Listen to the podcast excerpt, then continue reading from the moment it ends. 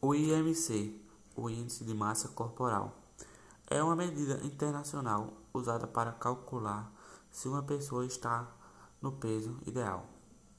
Segundo o relatório, há 2,3 bilhões de crianças e adultos no mundo que estão com sobrepeso e obesidade. E como podemos fazer para amenizar essa situação? Podemos fazer campanhas, incentivar essas pessoas a se alimentar melhor, procurar um nutricionista para se orientar, comer mais frutas, verduras e legumes.